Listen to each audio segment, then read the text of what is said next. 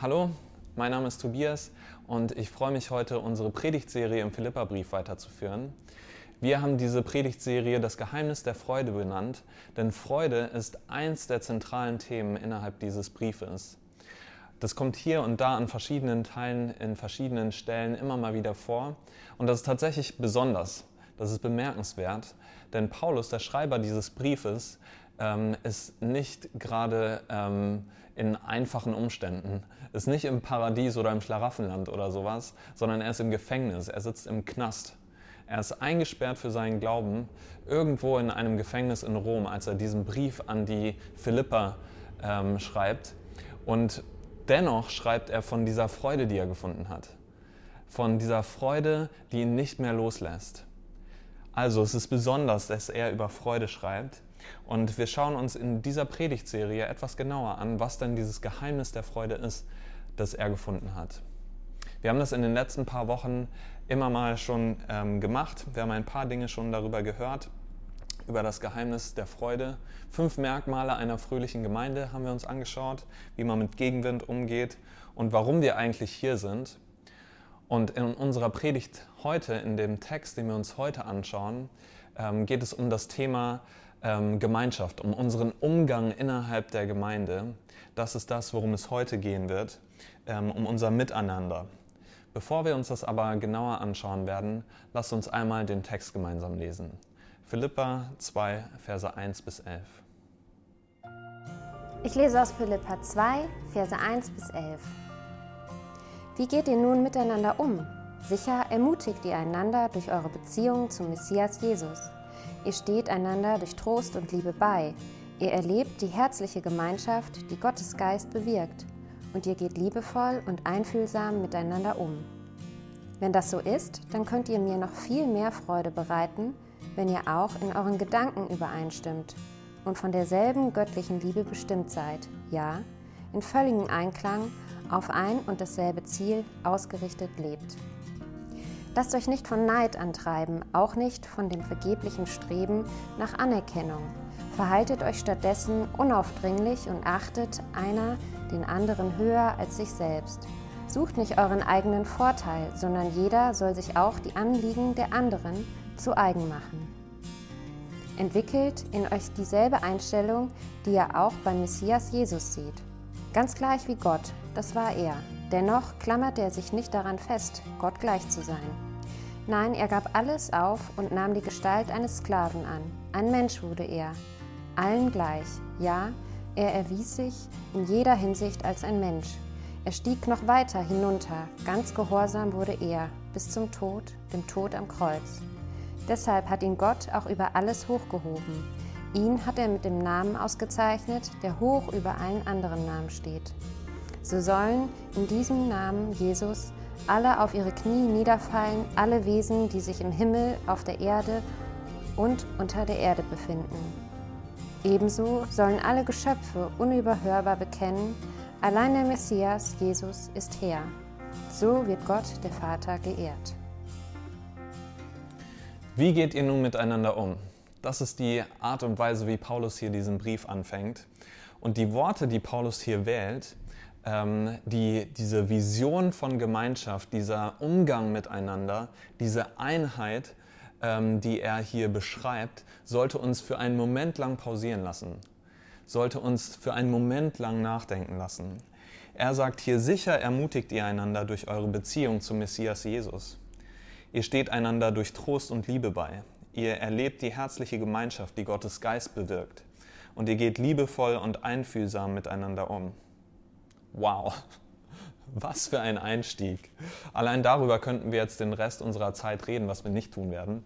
Ähm, stattdessen werden wir einen Moment lang zurückschauen in das Kapitel davor, ähm, etwas, was, worüber Dave schon letzte Woche gesprochen hat, nämlich in dem Kapitel davor, in dem was vorangeht, beschreibt Paulus einen Lebensstil, der würdig des Evangeliums ist. Er beschreibt etwas, wie wir uns verhalten sollen, würdig des Evangeliums. Und zwei Dinge gehören dazu. Die eine Sache ist Einheit und die zweite Sache ist Furchtlosigkeit. Ihr erinnert euch vielleicht an letzte Woche an das Bild, was Dave benutzt hat von den Gladiatoren, wie sie einheitlich, wie sie miteinander verschränkt sozusagen in den Kampf gehen und sagen, wir sind, wir sind stärker zusammen. Und Furchtlosigkeit, das sind zwei Themen, ähm, die in diesem Kapitel vorher benannt werden. Und dieses kleine Wörtchen nun, was wir hier in dieser Frage finden, das zeigt das an, dass hier der Gedanke fortgeführt und tatsächlich etwas weiter in die Tiefe gegangen wird.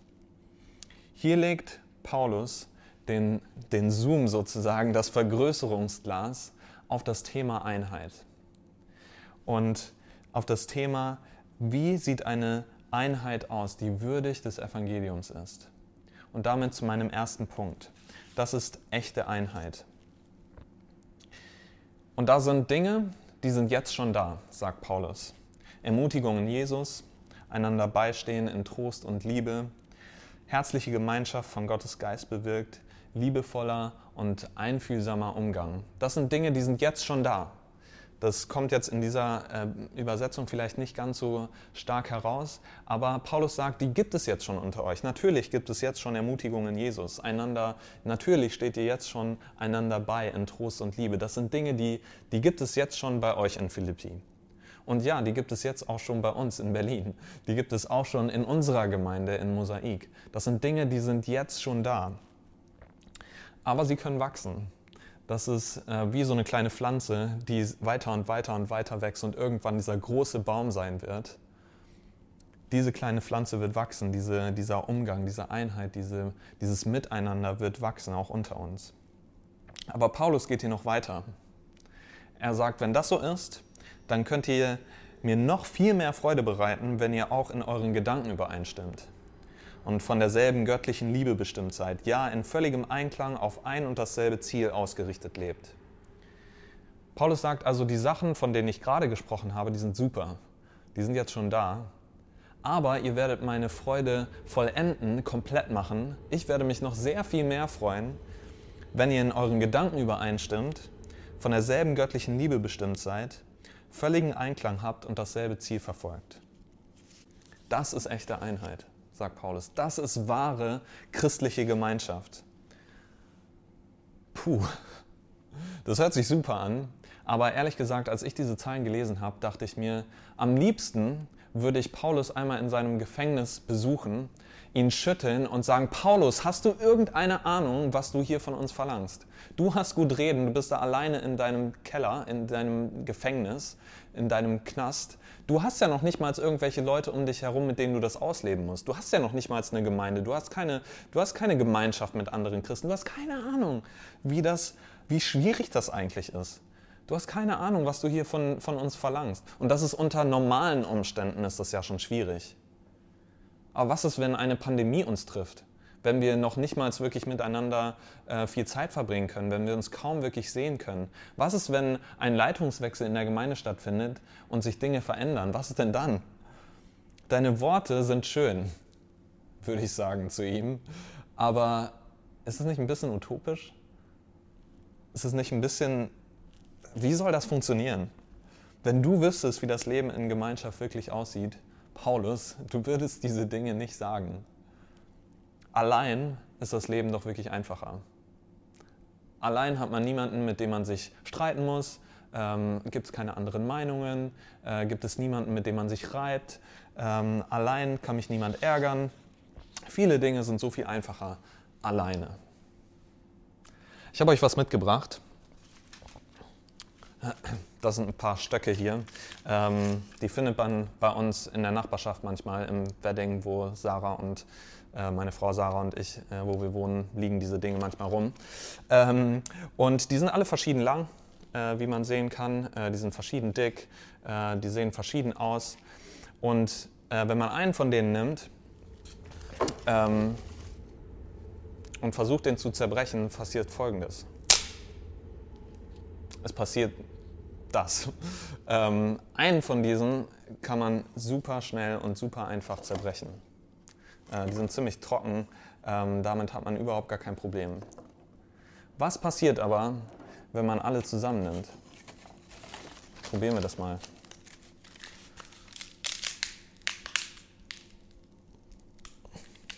Gar nichts passiert. Gar nichts passiert, denn zusammen kann man diese Stöcke eigentlich quasi nicht zerbrechen. An dem einzelnen Stock hat sich gar nichts geändert, der ist genauso zerbrechlich wie vorher.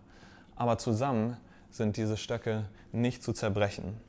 Und was ist das für ein wunderbares Bild für Einheit, für Gemeinschaft? Alleine hat man zwar keine Scherereien, ähm, aber die Schwierigkeiten des Lebens haben es deutlich einfacher, uns zu schaden, wenn wir alleine sind. Die Annahme, dass wir alleine stärker sind als zusammen, ist einfach falsch. Es ist nicht richtig. Ja, manchmal nerven wir uns. Ja, wir sind nicht immer einer Meinung. Aber das ist auch nicht das, worum es hier geht. Das ist nicht das, was Paulus meint. Es geht hier nicht darum, dass wir alle einer Meinung darüber sind, dass Borussia Dortmund der beste Fußballverein ist oder dass Schokoeis der beste Nachtisch ist. Das ist nicht das, worum es geht, ähm, sondern es geht um eine Einstellung, die die Gemeinschaft in den Mittelpunkt stellt. Sich zurückzunehmen und der Gemeinschaft zu dienen. Wir sind und bleiben also stärker zusammen. Ermutigung in Jesus. Einander beistehen in Trost und Liebe, herzliche Gemeinschaft, liebevoller und einfühlsamer Umgang, in Gedanken übereinstimmen, von derselben göttlichen Liebe bestimmt sein, völligen Einklang haben. Und dasselbe Ziel verfolgen. Das ist echte Einheit. Das ist Einheit, die niemand mehr zerbrechen kann. Kolosser 3, Vers 14, das erinnert mich daran. Ich habe hier irgendwie meine Bibel jetzt ziemlich dreckig gemacht. Ähm, Lass die göttliche Liebe sich über alles andere legen. Sie ist ein starkes Band, der Inbegriff der Vollkommenheit. Wenn wir diese Einheit nehmen und ein starkes Band darum binden, die göttliche Liebe, dann wird diese Stöcke, dann wird uns niemand mehr zerbrechen. Zusammengebunden sind diese Stöcke also ziemlich stabil. Von außen kann sie niemand zerbrechen. Es gibt aber eine Sache, tatsächlich von innen, die dieses Bündel hier sehr wohl zerstören und schaden kann. Und damit zu meinem zweiten Punkt, das ist eine echte Gefahr. Also das ist echte Einheit, das ist eine echte Gefahr. Und diese Sache, die diesem Bündel sehr wohl schaden kann, ist Schimmel. Schimmel ist ein Pilz, ähm, der sich langsam ausbreitet und der so ziemlich jedes organische Material mit der Zeit versetzt, ähm, zersetzt. Du kennst das vielleicht von Brot ähm, oder von dem Joghurt in deinem Kühlschrank oder von sonst irgendwelchen Sachen. Ähm, Schimmel ist ziemlich schädlich für so ziemlich jedes Material, auch hier für diese Stöcke. Und vor so einem Schädling für Gemeinschaft, der die Gemeinschaft zerstören kann, von so einem Schädling spricht Paulus hier weiter. Lasst euch nicht von Neid antreiben, auch nicht von, den vergeblichen, von dem vergeblichen Streben nach Anerkennung. Verhaltet euch stattdessen unaufdringlich und achtet einer den anderen höher als sich selbst. Sucht nicht euren eigenen Vorteil, sondern jeder soll sich auch die Anliegen der anderen zu eigen machen. Paulus malt hier also dieses wunderbare Bild von Gemeinschaft, dieses wunderbare Bild von Einheit. Aber er sagt dann, hier gibt es etwas, was eure Einheit zerstören kann. Und das sind Neid, das vergebliche Streben nach Anerkennung und Stolz. Neid, man will das haben, was ein anderer hat. Das Streben nach Anerkennung, man möchte gesehen werden und noch mehr gesehen werden und noch mehr gesehen werden und am Ende lässt es einen doch leer zurück. Und Stolz, man sieht sich höher, sich selbst höher an als andere. Und was mit einer Gemeinschaft passiert, wenn sich dieser Schimmel anfängt auszubreiten, das können wir sehen in Markus 9. Das ist eine, äh, eine Geschichte, eine weitere Geschichte in der Bibel. Jesus ist mit seinen Freunden, mit den Jüngern unterwegs und er läuft mit ihnen zu einem Dorf im Norden von Israel. Und ähm, als sie dort angekommen sind, als sie an ihrem Ziel angekommen ist, sind, fragt Jesus, worüber habt ihr eigentlich unterwegs geredet? Und alle schauen sich an, keiner sagt irgendwas, komplettes Schweigen. Denn die Jünger haben gerade darüber sich gestritten, wer denn der Größte unter ihnen ist. Ich war mit Jesus auf dem Berg. Ich war mit Jesus auf dem Berg und bin auf dem Wasser gelaufen. Du wärst beinahe ertrunken, also lass mal schön die Kirche im Dorf. Und so weiter und so weiter. Also Neid, Stolz und das Streben nach Anerkennung. Und was sagt Jesus? Wer von euch der Erste sein will, der sei der Diener aller anderen. Wer wirklich groß sein will unter euch, der diene. Der achte nicht auf seinen eigenen Vorteil. Der achte nicht auf das, was er selber bekommen kann, sondern der achte die anderen höher als sich selbst, wie hier in unserem Text. Vielleicht sagst du jetzt, Mann, wie kindisch von den Jüngern, ey, die haben ja echt noch nichts gelernt. Ähm, wie sind die denn drauf? Aber kennen wir das nicht auch? Dass wir uns miteinander vergleichen, dass wir uns untereinander vergleichen, dass wir vielleicht neidisch sind auf jemand anderen, dass wir wissen, oh Mann, ich sollte mich eigentlich an dem Erfolg dieser anderen Person freuen, aber in meinem Herzen freue ich mich überhaupt nicht. In meinem Herzen denke ich vielleicht eher, Mann, ich wünschte, das würde schief gehen. Ich kenne diese Gedanken nur zu gut muss ich wirklich sagen. Und ich bin manchmal schockiert über meine eigene Boshaftigkeit, über ähm, die Abgründe, die sich manchmal in meinem eigenen Herzen auftun, über den Stolz, den ich in der Lage bin zu fühlen.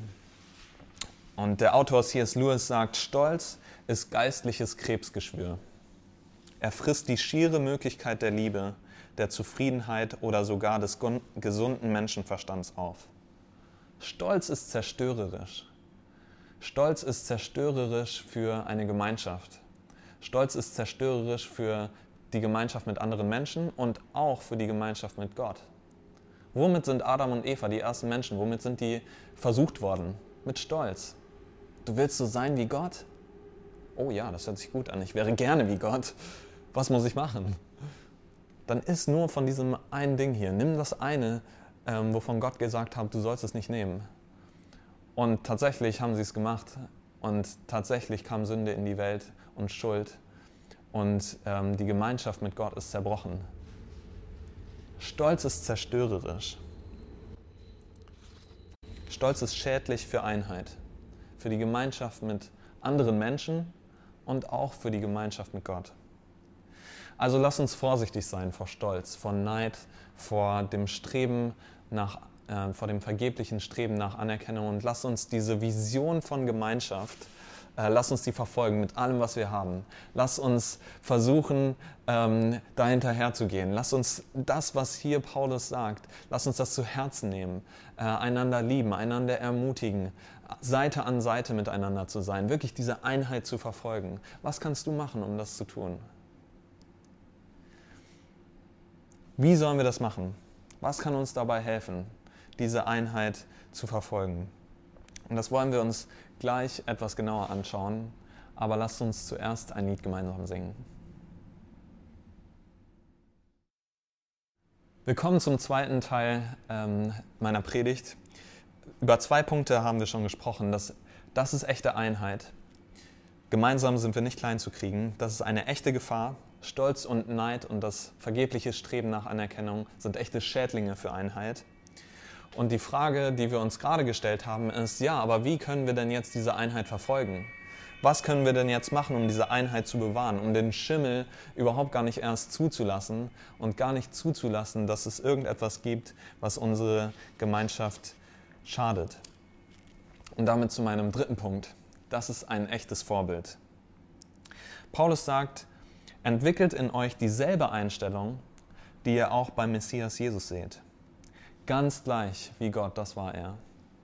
Dennoch klammerte er sich nicht daran fest, Gott gleich zu sein. Nein, er gab alles auf und nahm die Gestalt eines Sklaven an. Ein Mensch wurde er, allen gleich. Ja, er erwies sich in jeder Hinsicht als ein Mensch. Er stieg noch weiter hinunter. Ganz gehorsam wurde er bis zum Tod, dem Tod am Kreuz. Ist das nicht ein unglaublicher Abschnitt der Bibel? Ist das nicht ein unglaublicher Textabschnitt hier? Seht ihr das? Jesus war ganz gottgleich. Er wurde Mensch, ganz genau wie wir, doch ohne Sünde. Wurde ein Sklave, der Diener aller, starb am Kreuz, diesem schändlichen, diesem schlimmen, diesem letzten von allen Orten. Dort starb er. Seht ihr das? Jesus steigt immer tiefer hinab. Jesus ist der Antiheld quasi vom Boss zum Tellerwäscher, der, der umgekehrte amerikanische Traum, wenn man so möchte.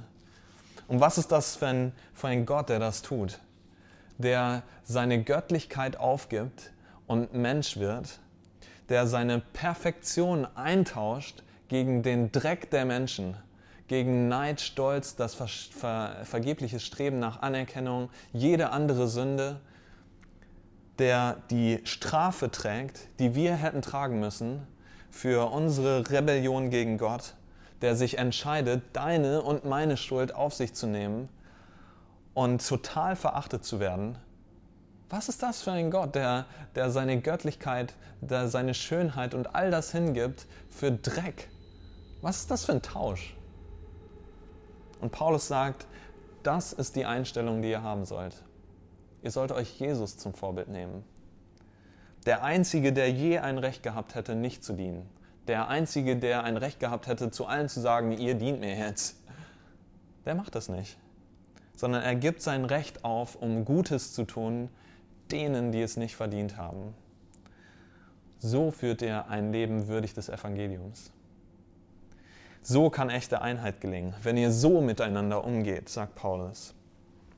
Okay, sagst du jetzt, naja, aber Jesus war ja auch Gott. Ich bin nur ein Mensch. Wie soll ich denn jetzt diese Einstellung ähm, entwickeln? Was kann ich denn machen? Ich meine, ich würde würd ja gerne so leben, denn das, was du sagst von Einheit, ist ja schön. Ich, ich möchte so leben. Aber ich habe überhaupt gar keine Ahnung, wie ich denn meinen Stolz loswerden kann. Billy Graham, ein weltbekannter Prediger, ähm, der einigen von uns vielleicht was sagt, hat tausende Menschen zum Glauben geführt. Der hatte jeden Grund gehabt, sicherlich stolz auf sich zu sein. Aber er hat zwölf Dinge aufgeschrieben, die helfen, stolz loszuwerden und den Stolz zu bekämpfen. Wir werden nicht alle von diesen zwölf Dingen jetzt durchgehen. Ähm, wenn ihr möchtet, könnt ihr den Rest auf Google oder sowas nachschauen. Aber acht Dinge ähm, möchte ich ganz kurz ansprechen.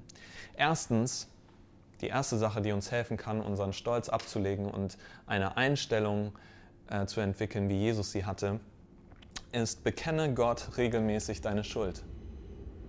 Wenn wir das tun, wenn wir Gott regelmäßig unsere Fehler, unsere Unzulänglichkeiten hinhalten und sagen, Gott, ich habe das falsch gemacht, ja, dann wird Gott etwas mit unserem Stolz machen und wir werden eine demütige Haltung einnehmen.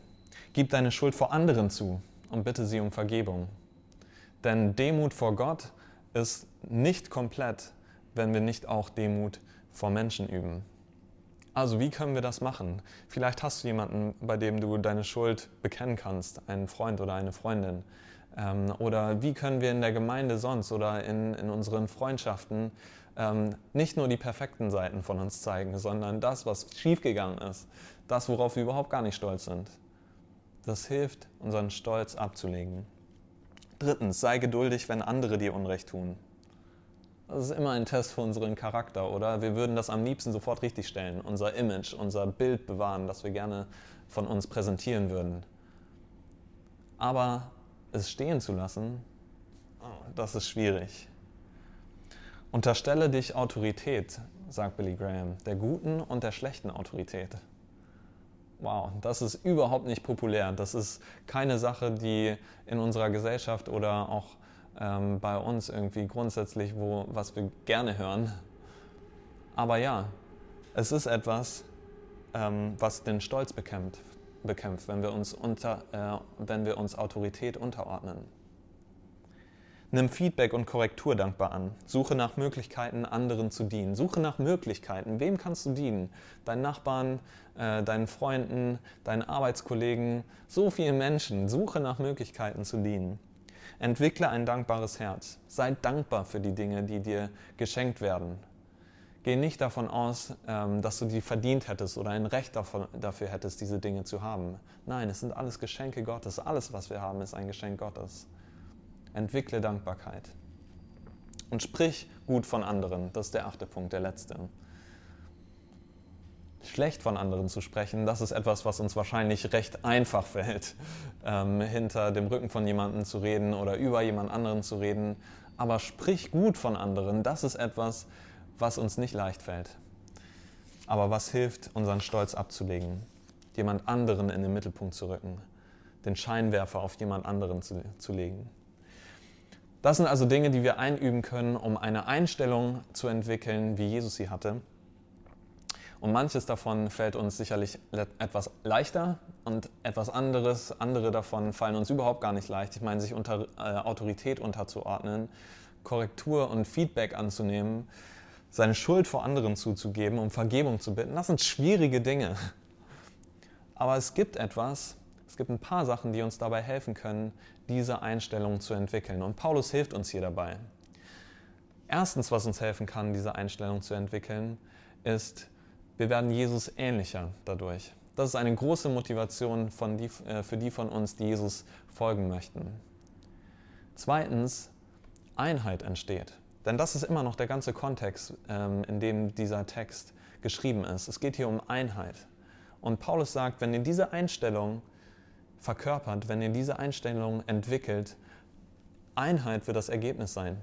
Gemeinschaft, wahres Miteinander, das sind Dinge, die dabei herauskommen. Und eine dritte Sache, die uns helfen kann, diese Einstellung zu entwickeln, ist Freude. Denn wir sagen hier nicht, oh, werde Christ und du darfst das Leben eines leidenden, traurigen Sklaven führen. Das ist nicht das, was wir sagen. Wer würde dann Christ werden wollen? Ich auf jeden Fall nicht. So nach dem Motto, mach das, so steht es halt eben hier, so steht es in der Bibel, so wird gelebt und nicht, nicht anders. Nein, es gibt Freude zu finden. Und das ist das, was wir auch an Jesus sehen. Wir sehen nicht nur den leidenden Diener, sondern wir sehen auch Freude. Und das ist mein vierter Punkt. Das ist echte Freude. Also das ist echte Einheit, das ist eine echte Gefahr, das ist ein echtes Vorbild und das ist echte Freude. In Demut liegt ein Geheimnis der Freude versteckt. Hört sich erstmal ein bisschen widersprüchlich an, oder? Aber es stimmt, wenn wir genauer hinsehen, werden wir es finden. Hast du dich schon mal gefragt, wie Jesus diesen schrecklichen Tod, diese schrecklichen Stunden am Kreuz, wie er das ertragen konnte? Wie er ähm, diesen Höhepunkt seines Dienstes auf der Erde ertragen konnte? Den Höhepunkt demütiger Haltung. Hast du dich mal gefragt, wie er da durchkommen konnte? Ich meine, die Kreuzigung war körperlich unfassbar schmerzhaft. Das ist das schmerzhafteste und schrecklichste, was zu dieser Zeit überhaupt möglich gewesen ist. Aber das war noch nicht mal das Schlimmste. Das Schlimmste für Jesus war der geistliche Schmerz, wenn man es so nennen kann. Wir erinnern uns daran, ganz gleich, wie Gott, das war er. So steht es hier in unserem Text.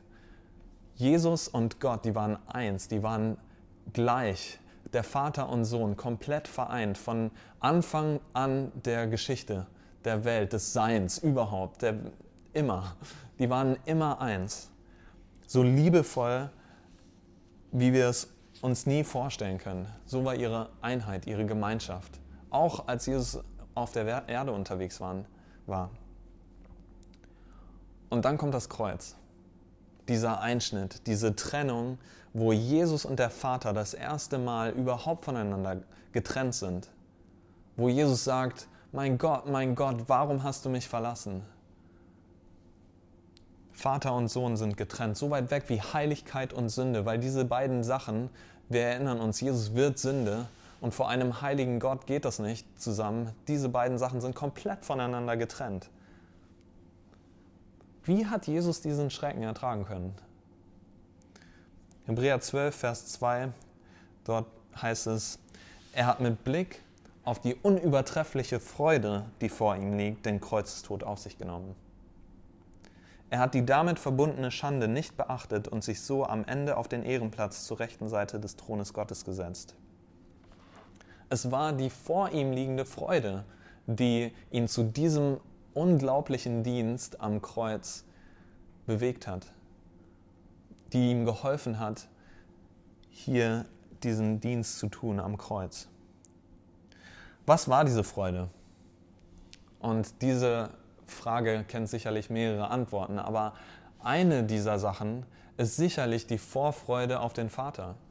Das ist das, was wir hier in unserem Text sehen. Jesus nimmt Platz auf dem Ehrenplatz an der Seite Gottes. Das ist das Erste, was passiert quasi. Vater und Sohn sind wieder vereint. Das ist eine der, der Freuden, der vor ihm liegenden Freuden, die Jesus sicherlich geholfen haben am Kreuz, weil er wusste, ich werde irgendwann wenn diese Stunden hier vorbei sind, werde ich wieder eins sein mit dem Vater. Ausführlicher wird es hier beschrieben in unserem Text. Deshalb hat ihn Gott auch über alles hochgehoben. Ihm hat er mit dem Namen ausgezeichnet, der hoch über allen anderen Namen steht. So sollen in diesem Namen Jesus alle auf ihre Knie niederfallen, alle Wesen, die sich im Himmel, auf der Erde und unter der Erde befinden. Ebenso sollen alle Geschöpfe unüberhörbar bekennen, allein der Messias Jesus ist Herr. So wird Gott der Vater geehrt.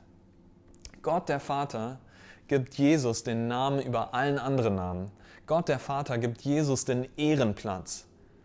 Er erhöht den, der vorher so gedemütigt wurde. Und er gibt in dem Namen über alle anderen Namen, in dem sich alle beugen werden, wo jede Zunge bekennen wird, Jesus Christus ist der Herr. Auch das gehört sicherlich zu der vor ihm liegenden Freude, die Jesus am Kreuz geholfen hat. Aber es wird noch viel besser. So wird Gott der Vater geehrt. Es ist nicht so, dass Jesus egoistisch daran festhält und sagt, nein, nur ich werde geehrt. Überhaupt nicht. Sondern der Vater gibt Jesus den Namen über alle anderen und dadurch wird der Vater wieder selber geehrt. Jesus wird geehrt und dadurch wird der Vater geehrt. Ist das nicht wunderschön? Ist das nicht unbegreiflich? Ist das nicht, wow, es ist schwer, das in Worte zu fassen. Die Einheit ist wiederhergestellt. Die Trennung am Kreuz ist überwunden. Was zeigt uns Jesus also damit über das Geheimnis der Freude in Demut? Denn Demut verlangt uns einiges ab. Die wurde vielleicht Unrecht getan und du hast es stehen gelassen. Du hast nichts dazu gesagt, entweder weil du nicht konntest oder ähm, weil du dich einfach entschieden hast, es stehen zu lassen. Vielleicht hast du dich Autorität unterstellt und du bist enttäuscht worden oder bist vielleicht verletzt worden. Vielleicht hast du gedient und niemand hat es interessiert. Niemand hat es gesehen, niemand hat dir gedankt, gar nichts. Demut zu üben ist schwer. Jesus hat es alles gekostet. Aber das Versprechen Gottes an die Demütigen, Lukas 18, Vers 14, dort heißt es, wer aber demütig ist, der wird erhöht werden. Wir sehen das an Jesus, diesem perfekten Beispiel, diesem ultimativen Beispiel davon dass er, der so demütig war, hoch erhöht wurde. Und genauso gilt das auch für uns. Für die Demütigen, sie werden erhöht werden. Und nicht nur das, sondern sie werden die Einheit mit dem Vater genießen. Das ist die vor uns liegende Freude. Wir werden die Einheit mit dem Vater haben. Wir werden eins sein. Wir werden miteinander mit dem Vater feiern können. Wir sehen das also an Jesus, unserem ultimativen Beispiel, dem, der sich gedemütigt hat bis zu diesem schändlichen Tod am Kreuz, dem, der Gott den Namen über alle anderen Namen gegeben hat, dem, unter dem sich jedes Knie beugen wird und jede Zunge bekennen wird, dass Jesus Christus der Herr ist. Er ist der echte König. Und damit zu meinem letzten Punkt. Das ist der echte König. Also das ist echte Einheit das ist eine echte Gefahr, das ist ein echtes Vorbild, das ist echte Freude und das ist der echte König. Unser Text endet hier mit diesem majestätischen Blick auf Jesus, mit dieser Szene von Anbetung. Hier ist er, Jesus, in all seiner Macht, in all seiner Herrlichkeit, in all seiner Schönheit, in einer Schönheit, die wir uns überhaupt gar nicht vorstellen können.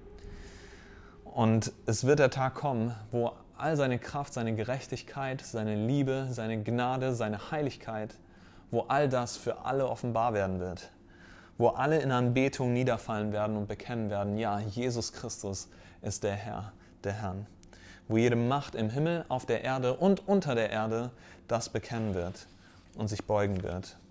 Und die Kinder Gottes werden vereint sein mit dem Vater. Auch das sicherlich eine der vor Jesus liegenden Freuden am Kreuz, dass er sich nicht nur für sich selbst gefreut hat, sondern für alle, die er mit sich erlöst, ähm, erlösen wird.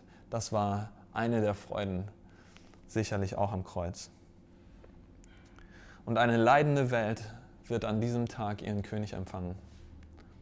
Dieser König, der alles neu machen wird, der jede Krankheit heilen wird, der jeden Schmerz heilen wird, der jede Träne trocknen wird und alles neu macht, einen neuen Himmel schenkt, eine neue Erde bringt wo es kein Leid, kein Schmerz, keine Krankheit, kein Schimmel, kein Corona, keinen Tod mehr geben wird, sondern wo da Freude sein wird und Frieden und Ruhe.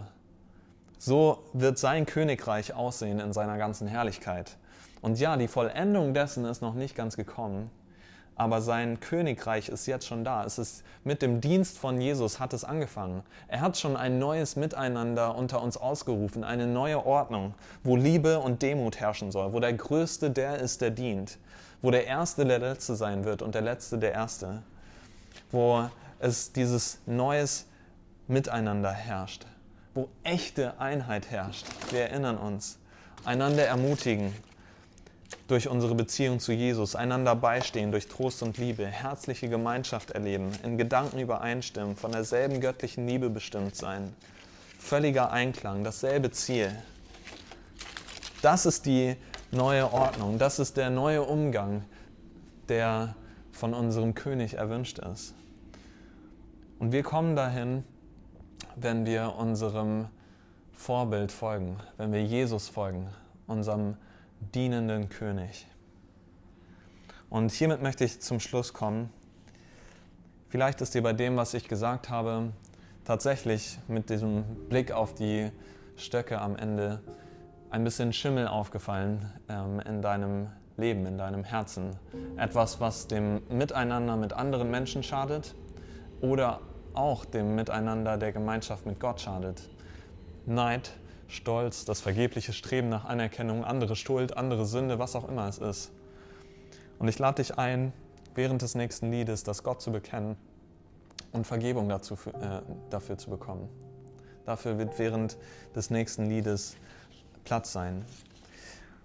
Vielleicht fragst du dich aber auch, wie kann ich denn zu diesem Königreich gehören? Wie kann ich denn dazukommen? Das hört sich gut an. Ich will dieses neue Miteinander. Ich will, ich will dazugehören. Ich will, ich will das selber erleben. Und es passiert nicht durch deine eigene Stärke. Erinnere dich, das ist ein anderes Königreich, hier zählen andere Sachen. Nein, du wirst Teil dieses Königreichs durch Schwäche. Dadurch, dass du, ähm, dass du deine Sünde bekennst. Dadurch, dass du schwach wirst und sagst, Gott, ich brauche einen Retter. Ich brauche Hilfe. Nicht dadurch, dass du dich besonders gut verhältst oder dadurch, dass du Regeln befolgst oder sonst irgendetwas. Nein, indem du sagst, Jesus, ich glaube, dass du all das getan hast, dass du meine Schuld vergeben hast. Und wenn du dazu Fragen hast, ähm, wir starten in dieser Woche ein, ähm, ein, eine Veranstaltung namens Alpha. Ähm, und da geht es genau um diese Fragen. Wer ist Jesus eigentlich? Warum musste er sterben? Und viele von diesen Fragen, die du vielleicht hast, werden dort eine Antwort finden. Also du bist ganz, ganz herzlich eingeladen, ähm, dich anzumelden, mosaikberlin.com slash alpha. Ähm, wir würden uns super freuen, dich dort begrüßen zu dürfen. Ich möchte gerne am Ende beten. Ähm, vielleicht, wenn, wenn du das möchtest und jetzt schon möchtest, ähm, Jesus kennenzulernen, äh, dann bete doch am Ende gerne mit mir mit. Gott, ich danke dir für deine Liebe. Ich danke dir, dass du mir deine Vergebung anbietest. Und ich gebe zu, dass ich schuldig geworden bin an dir und an meinen Mitmenschen. Ich habe ohne dich gelebt. Was du wolltest, war mir egal. Und ich will so nicht mehr weitermachen. Jesus, ich glaube, dass du für mich gestorben bist, die Strafe getragen hast, die mir eigentlich gegolten hätte. Und ich bitte dich, mir zu vergeben. Ich entscheide mich, heute dir zu folgen und dich als meinen Herrn und Retter anzunehmen. Bitte komm jetzt in mein Herz. Bitte erfülle mich mit deinem Heiligen Geist. Und jetzt danke ich dir, dass ich dein Kind sein darf, dass ich dein Kind geworden bin, dass du mir Frieden schenkst und ich jetzt ewiges Leben habe. Amen. Lass uns gemeinsam singen.